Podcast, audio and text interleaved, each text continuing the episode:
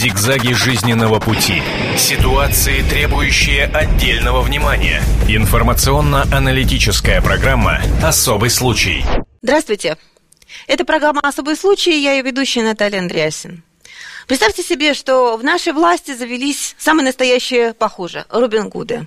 Не верите? Ну, давайте посмотрим сюжет, который подготовили наши коллеги, а потом вместе с вами, дорогие радиослушатели, и вместе с гостями в суде обсудим. Жители поселка Ибреси боятся остаться без медицинской помощи. Единственная районная больница под угрозой закрытия. Причина – нехватка специалистов. Глава поселения Николай Андреев попытался решить кадровый вопрос врачами своими методами. Пригласил несколько специалистов и обеспечил жильем в обход очереди. Благие помыслы чиновника закон не оценил Его обвинили в превышении должностных полномочий и дали 4 года условно. С должностью пришлось расстаться.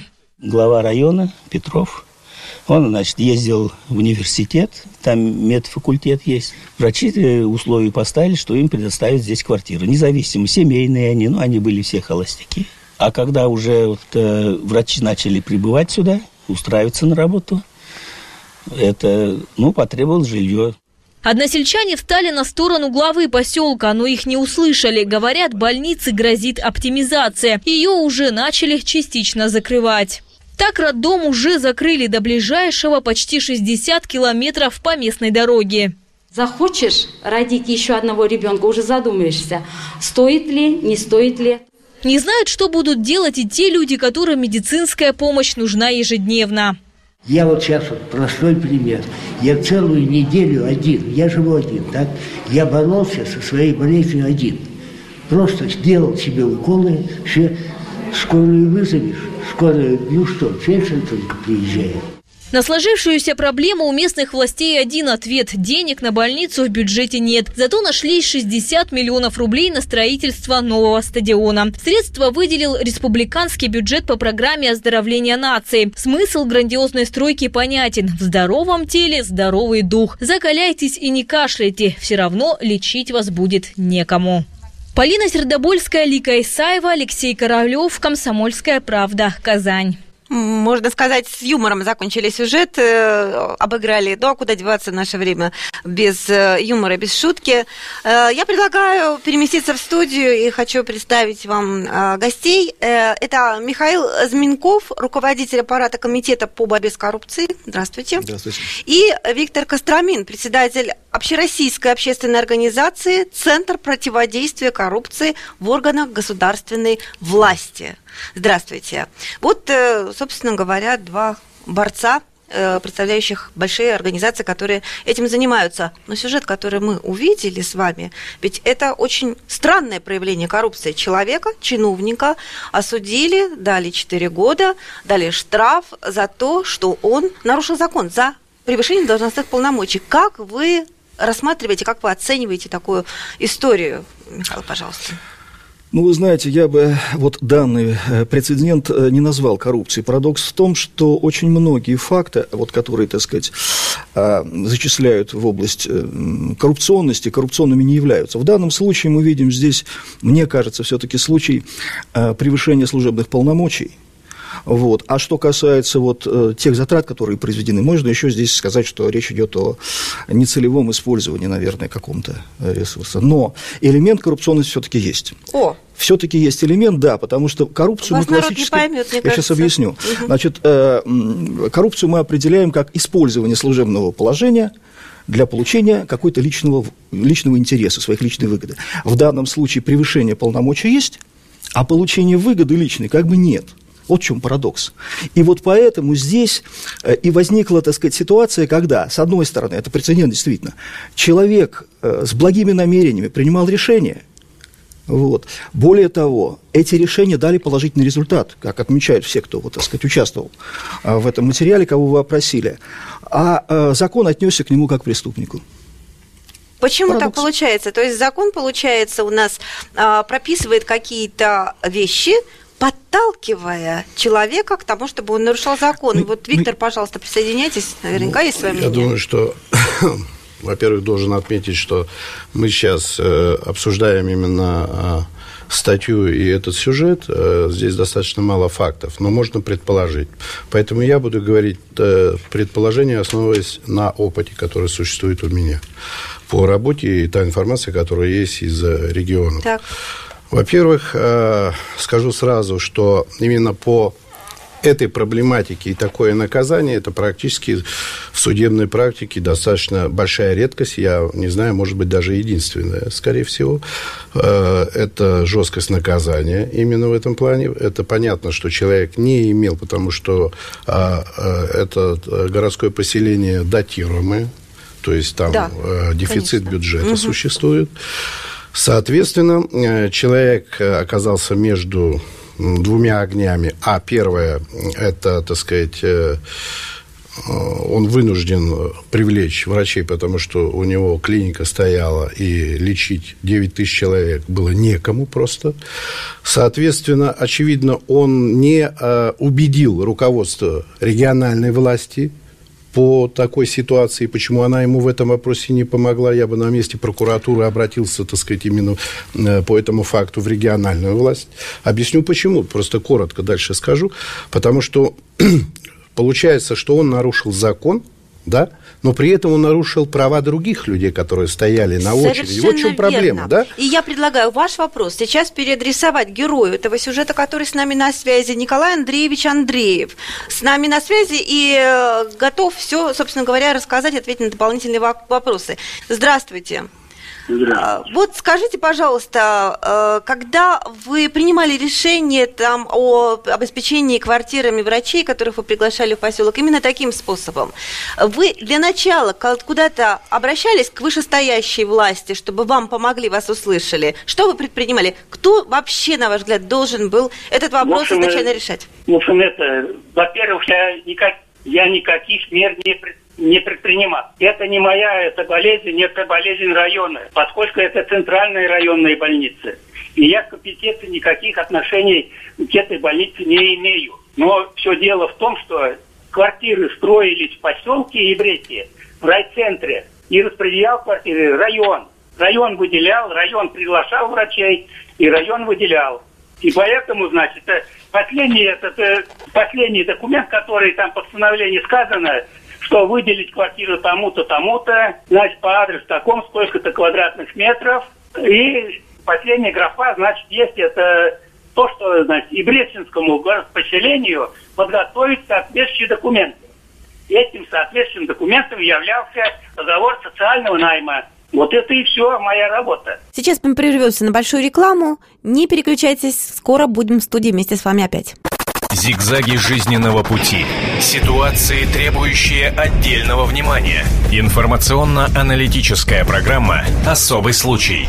Итак, эта программа «Особый случай». Мы назвали ее «Робин Гуды от власти». Я напоминаю, что у меня в студии в гостях Михаил Змеинков, руководитель аппарата Комитета по борьбе с коррупцией, и Виктор Костромин, председатель Общероссийской общественной организации «Центр противодействия коррупции в органах государственной власти. Николай Андреевич Андреев.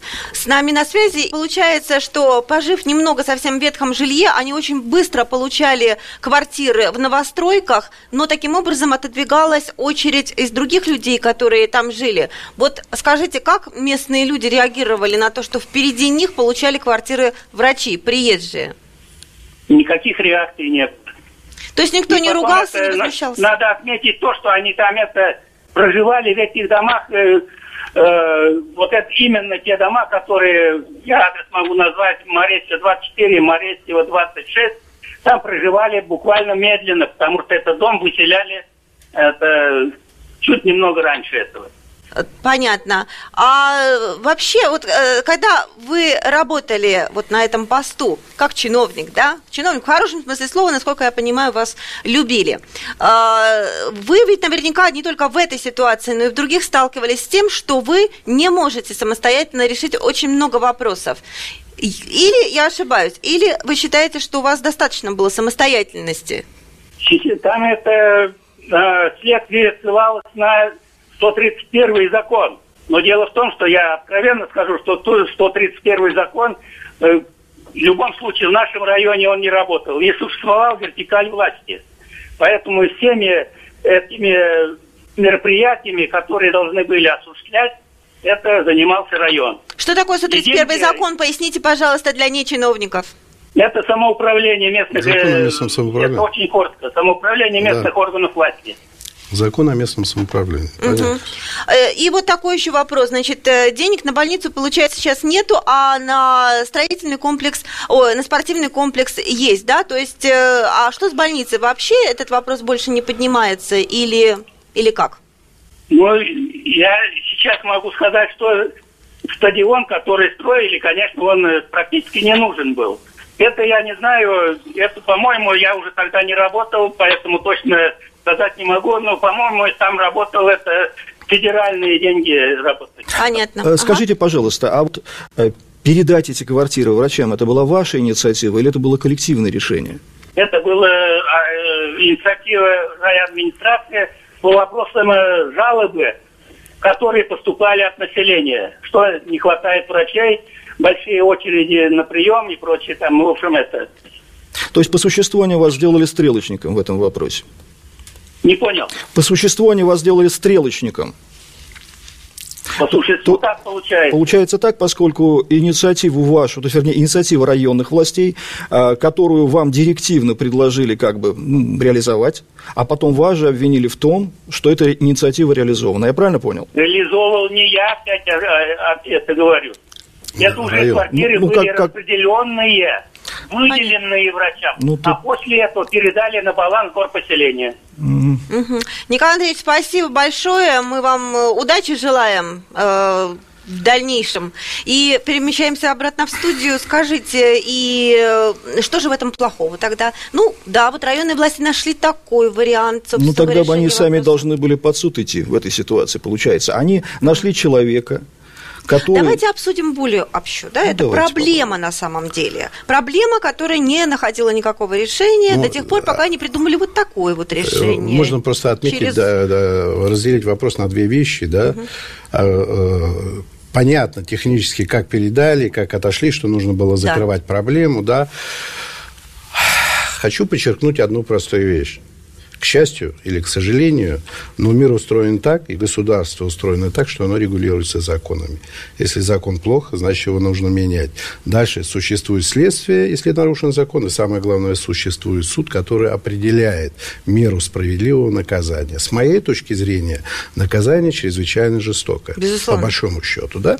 Но нарушен закон, и что бы м, не говорили, в данном случае там ведь, я недаром задал вопрос, там ведь аварийное и ветхое жилье. И Да. если вы вспомните, эта программа идет порядка уже четырех лет. И буквально два месяца назад президент жестко поставил задачу закрыть эту проблему до 2016 года. Потому что непонятно, деньги выделялись, все выделялись, но проблема висит, проблема остается. И это очень важная вещь. С моей точки зрения, здесь, конечно, должен не только глава администрации нести эту ответственность, но также и, и региональные власти в этом ключе должны работать. И дальше второй вопрос, да, понятно, что нарушать закон нельзя. Он взял на себя риск, может быть, судя с его слов, он даже и не думал, что он Так он берет его на и не себя брал. этот риск. всего, да. Он и не брал. Понимаете, да? Да. Но закрыть проблему, потому что это колоссальная проблема социального характера, да, понятно. Соответственно, может быть, решили пройдет. Очевидно, кто-то написал жалобу стопроцентно на то, и я понимаю тех людей, которые 20 лет живут вообще, грубо говоря, никак, и когда, так сказать, федеральная власть пытается и дает деньги, сделайте люди внизу, а внизу ничего не происходит. Но тут приезжают врачи, да, все понимают, все в душе за него, но, а теперь представьте, а поживите 20 лет в этой конуре, и вы должны ее получить, да? Вот-вот, буквально, Вот, вот да. эта вещь, да, проблемная. Конечно. Конечно, проблема намного глубже и шире там стоит. Она... У них, правда же, денег нет на самом деле в этом ракурсе, чтобы э, у у местного самоуправления. А вот теперь смотрите, интересная ситуация у них получается. И даже интересно было дальше бы понаблюдать все-таки, как решится этот вопрос с больницей, потому что, получается, для народа 60 миллионов нашли на стадион, и я должен сказать, что это тоже правильная программа. Это федеральная программа, на нее дали деньги, сделать и для людей. Но медицинскую программу по обслуживанию, так сказать, врачей привлечь. Есть программа сельский, да, а, врач, на которого выделяются федеральные субсидии в этом плане. А это городское поселение, которое не подпадает, и они повисли в воздухе. Так вот, региональная власть обязана была создать внутреннюю программу поддержки вот таких вещей, чтобы этого не было. Понятно. И я думаю, что это не единственное, что Абсолютно должна была создать региональная власть, потому что мы хотим вам предложить посмотреть еще один Дайте сюжет, еще два слова про можно, региональную проблему, и мы вернемся в студию обязательно. А, а потом, вот, собственно говоря, попытаемся совместить а, обсуждение, чего же, собственно говоря, регионам не хватает, свободы, денег, или чего-то еще. Пожалуйста, внимание на экран. Валентину Павловичу Кольцову 90 лет. Все эти годы он прожил в селе Тургиново, что в Калининском районе Тверской области. Покидал село единожды во время Великой Отечественной войны. Дошел до Берлина, расписался на Рейхстаге и вернулся домой. Женился, вырастил сына, состарился. Вся его жизнь связана вот с этим самым домом. Но в 2013 году паводок сделал свое дело, и дом пришел в негодность. Сельские власти, прознав о беде ветерана, решили ему помочь получить новое жилье, которое положено по закону. Но тот же закон не позволяет чиновникам выделить деньги на покупку дома или квартиры. Потому что есть программа, все, федеральная, на федеральном уровне, поэтому они не могут. Если бы они могли, то у нас, может, такого бы-то и не было.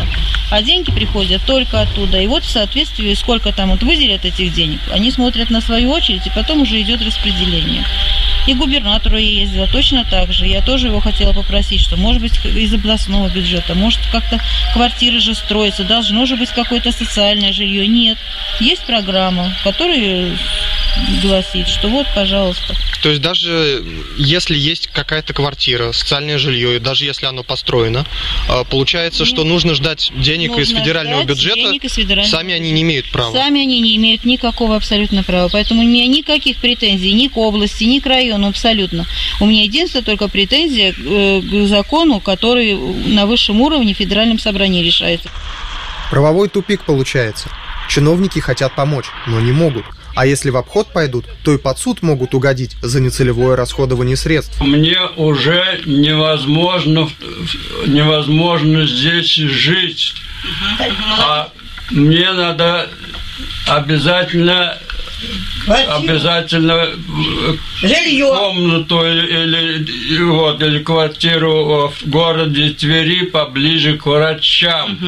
Для того, чтобы для того, чтобы можно было бы э, это культурно поправить свое здоровье и аварийно переселить ветерана с супругой из дома не получается. Их жилье признано непригодным, непригодным для проживания. Но как нам предложили другой вариант, у меня письмо есть даже от Рассихины, чтобы его признать аварийным. В этом случае мы должны в течение суток выселить их из дома.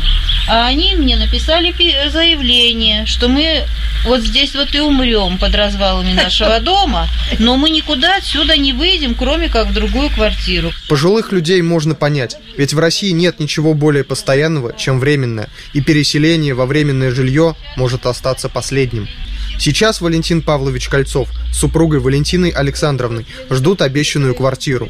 Но дождутся ли? У меня уже 90, вот, и поэтому ждать мне в очереди бесполезно. Игорь Докучаев, Комсомольская правда Тверь.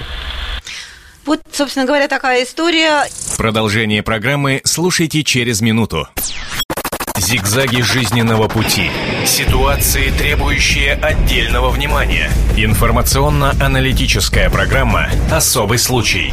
Итак, эта программа «Особый случай». Мы назвали ее «Робин Гуды от власти». Я напоминаю, что у меня в студии в гостях Михаил Змеенков, руководитель аппарата Комитета по борьбе с коррупцией, и Виктор Костромин, председатель Общероссийской общественной организации «Центр противодействия коррупции в органах государственной власти». А у нас на связи Игорь Докучаев, корреспондент «Комсомольской правды» в Твери. Игорь, здравствуйте. Здравствуйте.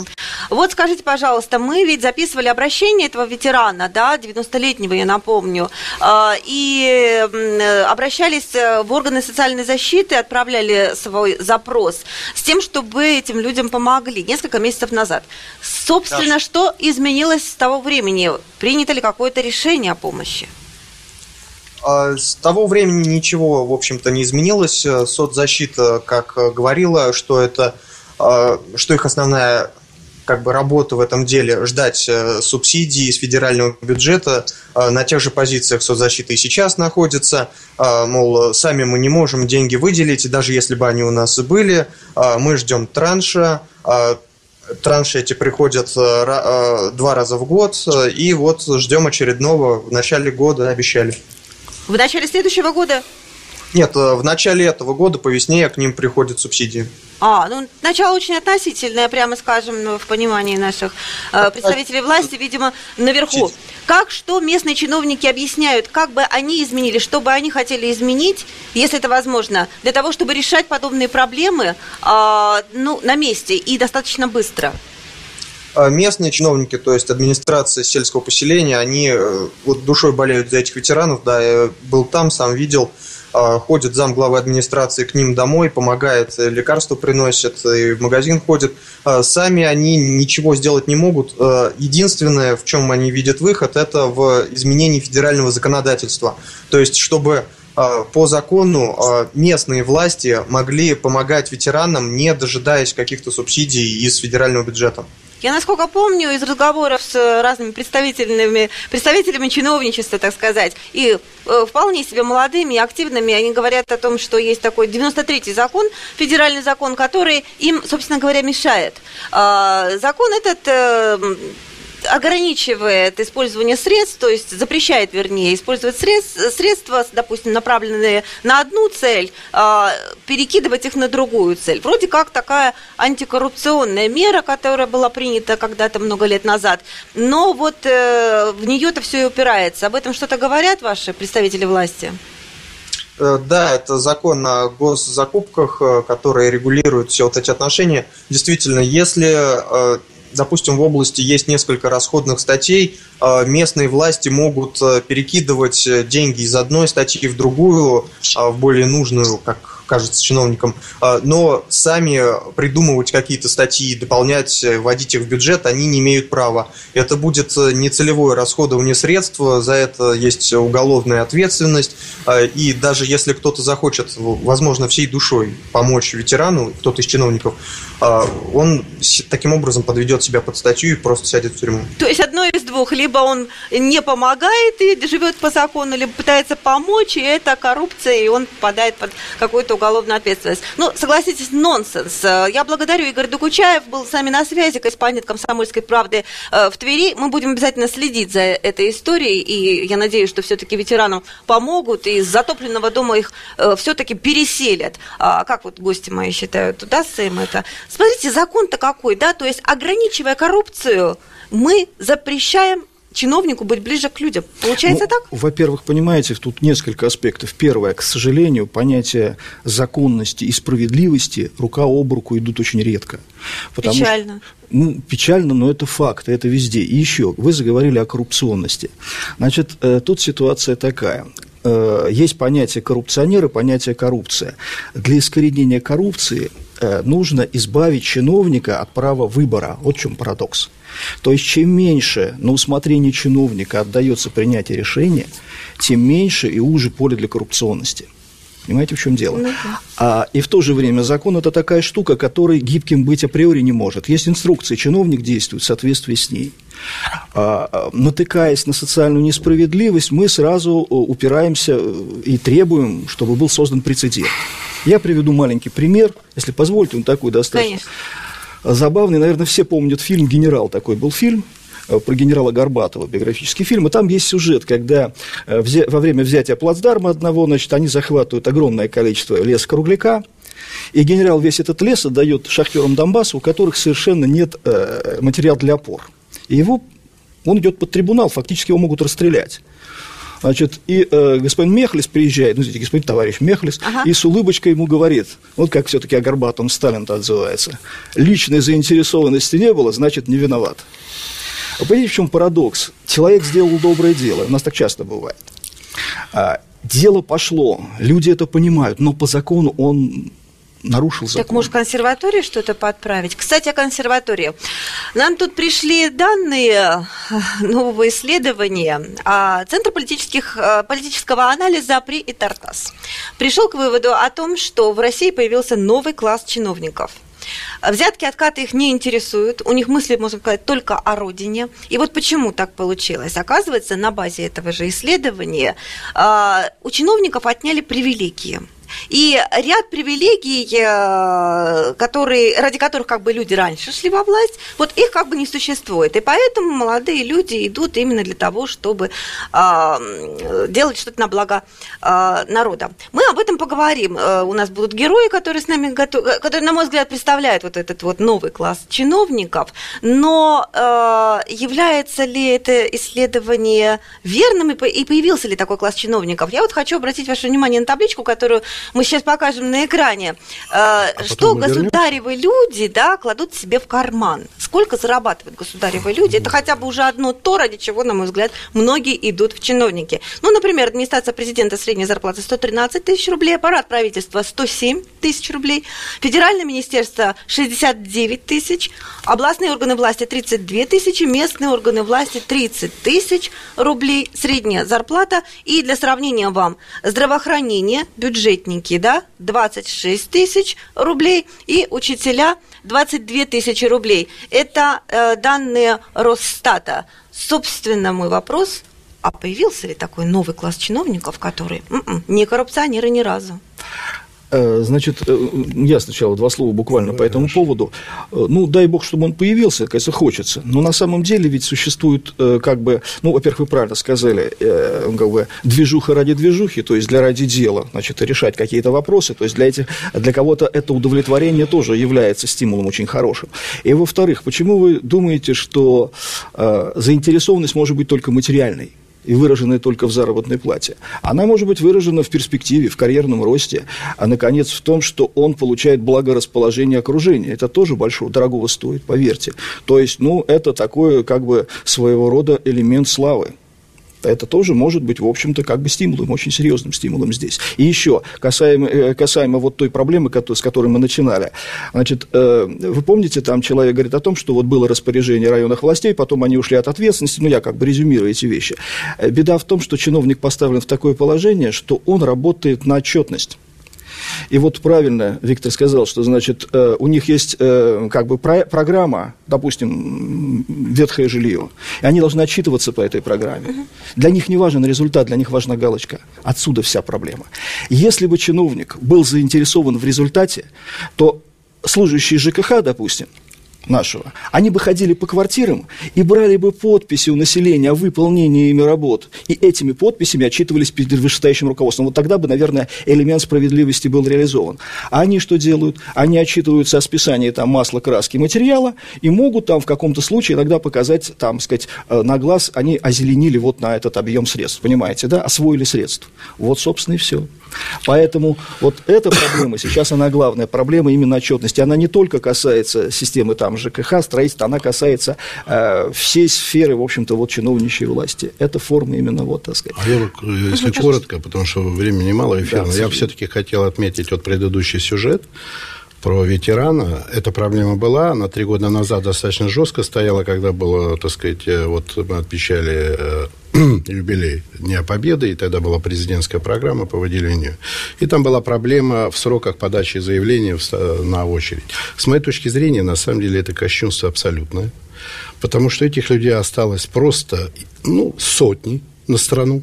Региональная власть имеет все возможности, не надо пенять на законы, кстати, там говорили о 93-м уже нет, а есть федеральная контрактная система. То есть госзакупок сегодня нет. Да, да, да. Так вот, федераль... а, региональная власть имеет право делать свои программы, а не ждать, когда, да, там дали, угу. вот вы дали нам списки. Но они мы... где-то деньги взять на это. Я объясню. Угу. Вот когда была та программа по расселению ветеранов, да, федеральная власть дала деньги по спискам, которые они составили. Да. Дальше появились пустоты, то есть тот, кто не смог, кто-то не смог прийти, кто-то не стоял в очереди, но он реально нуждается, да, в этом плане. Так вот, не нужно пенять на то, что там денег нет. Есть простая вещь. Вы знаете, вот из Твери, да, да. в Твери покупательная способность высокая? Высокая. Возьмите бизнесмена, скажите, Иван Иванович, вот тебе участок, строй здесь, пожалуйста, по бизнес-классу дома, а вот здесь нам, пожалуйста, поставь для социалки это. Но тогда не берите у него денег за землю, не берите за подключение и не берите вообще ничего. Продолжение программы слушайте через минуту. Зигзаги жизненного пути.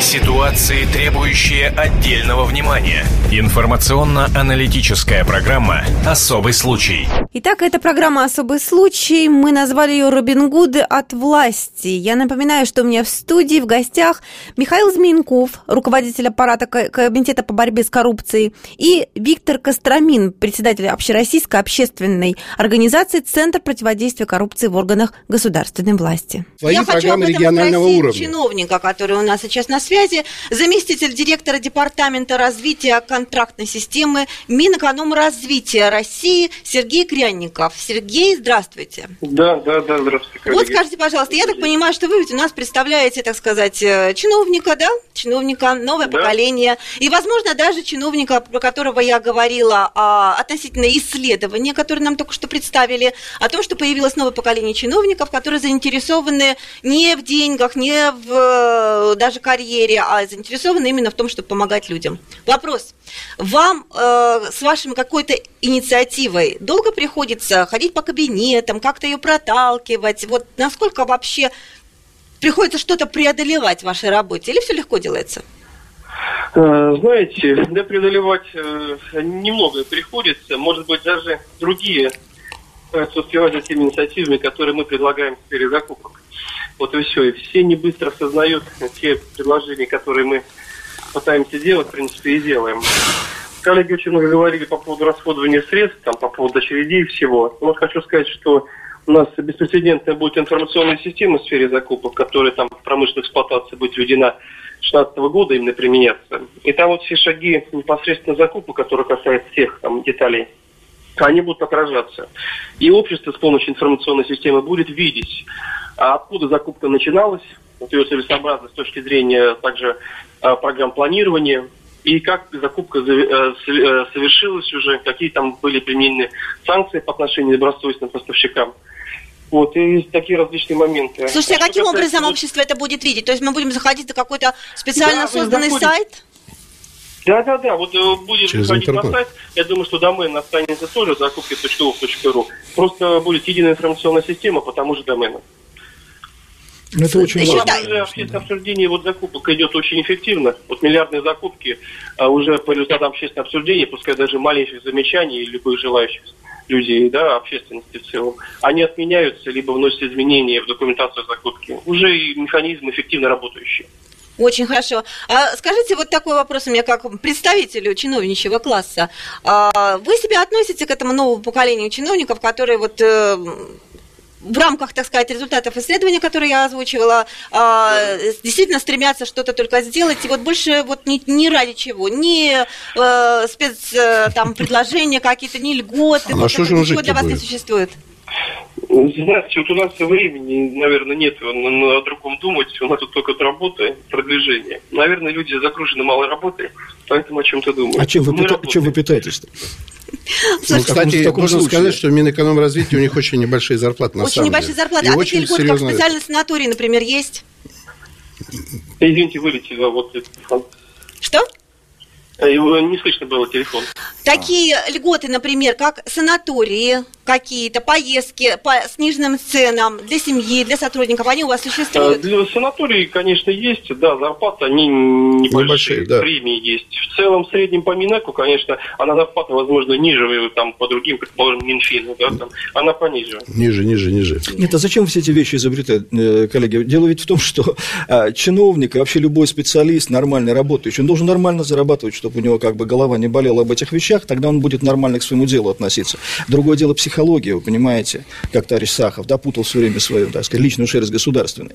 Просто не путать, но это вопрос уже воспитания, наверное. Вот. И если Я думаю, уж- да, я хочу поблагодарить. э, Коллеги, Сер- можно мы- Да, я пожалуйста. прокомментирую здесь? Да. Понимаете, здесь может быть, на самом деле, вот когда мы в периоды 90-х шли, когда были маленькие зарплаты, а нужно было жить, как-то здесь вот люди немного были подвержены влиянию. Но вот среди вот которых моих коллег, там, до 30, 25, 27, такого, чтобы где-то что-то своровать, сделать и думать, но, честно говоря, я не наблюдаю. Вот люди как-то, ну, по-другому, наверное, мыслят и живут.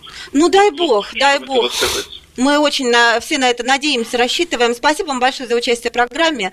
А, я хочу напомнить телефон нашей студии 8 800 100 ровно 1701. 8 800 100 ровно 1701. Вы по-прежнему можете позвонить и поделиться а, вашим мнением а, о том, ну, когда-нибудь мы поборем коррупцию в конце концов и, и, и, или нет. А, а возвращаясь в студию, я вот вам, а, дорогие гости, хочу задать этот же вопрос. А почему? Потому что вы вот два человека, вы представляете две организации, две крупные организации по борьбе с коррупцией. И это не единственные две организации в нашей стране, согласитесь, да? А зачем столько организаций, если мы вот-вот все поборем?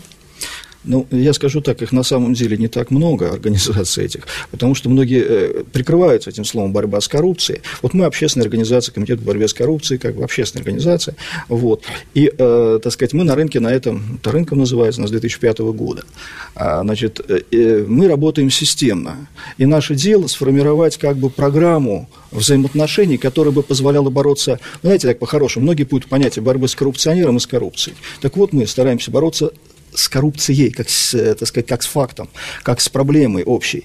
Потому что бить по, э, так сказать, э, хвостам, что называется, то есть бороться с коррупционерами, это задача следственных органов, это силовых структур, мы организация общественная. Наше дело эти факты как-то стараться анализировать и э, выдавать, ну, не знаю, рецепты э, формирования таких отношений, где бы коррупции э, было как можно меньше места. Но поверьте мне, вот я крамольную вещь одну сейчас скажу, может быть, коллега со мной не согласится, но коррупция, она неискоренима по сути своей. Вопрос стоит не о том, чтобы ее полностью искоренить, а о том, чтобы снизить ее допустимый уровень в обществе. Потому что коррупция, что это такое, если мы внимательно рассмотрим, я могу много на эту тему говорить, но слишком мало времени слишком в эфире, да, к сожалению. Вот. Э, коррупция, она присуща в каждом из нас, если рассматривать этот факт, это как бы э, обеспечение своего интереса и своего ближнего круга, если ты находишься в каком-то, так сказать, ну, какую-то пост занимаешь. Поэтому, что вы, что я, вот окажись на месте, так сказать, каком-то э, высоком, ответственном, вы постараетесь из благих побуждений приблизить к себе людей, которых вы знаете, и обеспечить им условия. А это уже элемент коррупционности. И еще, коррупционность, она многоуровневая. Я считаю, что основной удар должен быть нанесен сегодня по бытовой коррупции. Это самое страшное. А, конечно, эффективнее и красивее, значит, коррупция высших эшелонах власти, там, давайте посадим того этого, но эффективность и реальный эффект от этого, он гораздо меньше. Общество ощущает именно вот результаты борьбы с бытовой Вот я думаю, регион, бывший пожалуйста. глава округа Петровский, который все-таки вышел с нами на связь, Дмитрий Ильковский, а, с вами не может не согласиться. Дмитрий, здравствуйте, вы нас слушаете? Да, вы меня слышите? О, мы вас да, прекрасно да. слышим. Дмитрий, вы когда были главой, вы были несколько лет, до 2009 года, вы же наверняка тоже сталкивались с какими-то очень ограничивающими вашу свободу э, вещами. Вы знаете, просто кажется, местное самоуправление в Санкт-Петербурге и Москве, оно несколько отличается от всех регионов, потому что действует по законам именно субъектов федерации, где да. находится. Вот. Но хочу сказать, что в принципе э, в нашем бюджетном э, фоне не было ни одного заведения, ни больниц, ни поликлиник, ни школ, ни детских садов. Но постоянно э, от бюджетов того уровня, именно от самих заведений, к нам приходили запросы. Помогите в этом, помогите в другом, помогите третьем, в третьем. В принципе, когда такой шквал э, тебе заявок приходит, ты видишь, ты, что все эти бюджетные сферы, они практически дырявые и требуют не только какого-то вот э, капитального вложения, а просто все просят их подлатать. Это что есть неправильно. Конечно, мы старались им помогать, за что после этого получали по шапке, потому что нам говорили, что это бюджет не вашего уровня, и вы туда не лезьте. А куда деваться, если, например, заявки э, приходили от школы, что в школе нет вилок детям есть, в военкомате нет денег на повестки, э, в поликлинике нет денег на гардероб, а в детском садике нет денег даже на бойлер, чтобы детям греть э, воду, чтобы они мылись теплой водой. Дмитрий, Понимаете, скажите, пожалуйста, вот, Дмитрий, скажите, пожалуйста, вы сейчас депутат, да, вот вы все это прошли, и вы наверняка как-то можете повлиять на закон для того, чтобы что-то изменить, чтобы таким чиновникам, как вы когда-то были, работалось бы проще. Что там можно сделать? Единственное, что можно как бы сделать, и чтобы привести, конечно, тот же самый муниципалитеты Санкт-Петербурга и Москвы в соответствии со 131 законом, добавить им больше полномочий, но к этим полномочиям обязательно нужно добавить, конечно, и деньги, чтобы исполнять эти полномочия. Вот, единственное, мы с своей стороны можем как бы инициировать, но это не факт, то, что э, закон, в смысле уже законодательное собрание Санкт-Петербурга дальше эту инициативу продвинет в Госдуму, и так все и пойдет на этого увеличения. Ну, мы будем надеяться на то, что это все-таки получится. А, насколько... Да, да. Спасибо, спасибо, Дмитрий, большое. Я надеюсь, что все это у нас получится. У нас просто осталось полторы минуты буквально. Очень коротко, Виктор, пожалуйста. Вы резюмируете, можно ли надеяться на то, что законодательство будет таким, чтобы чиновникам не приходилось переходить через, прыгать через голову, через свою же, и ходить э, колесом для того, чтобы решить проблемы э, народа? Я должен сказать, что нужно делать, что должно, тогда будет, что будет. Но последняя динамика показывает, что к этому все идет. Другого пути у власти сегодня нет. Это я уверен абсолютно. И я думаю, что те вещи и проблемы, которые озвучены здесь, они будут решаться в ближайшем будущем. Ну, а я хочу сказать, знаете, мне э, радостно, если это не лукавство, что появляется все больше э, людей, э, чиновников, в чиновнической среде, которые реально хотят сделать что-то доброе, и они ближе к народу, это очень важно. Когда возникнет ощущение близости вот этой, тогда все получится. Мы надеемся на это на самом деле. А, знаете, срочная новость пришла из Ставрополя о том, что ближайшие выходные у ставропольских чиновников отменены, потому что они будут сажать деревья и красить скамейки. Мы от них ждем не только скамейка деревьев, мы от них ждем хорошего отношения к нам. И удачи всем. Зигзаги жизненного пути. Ситуации, требующие отдельного внимания. Информационно-аналитическая программа «Особый случай».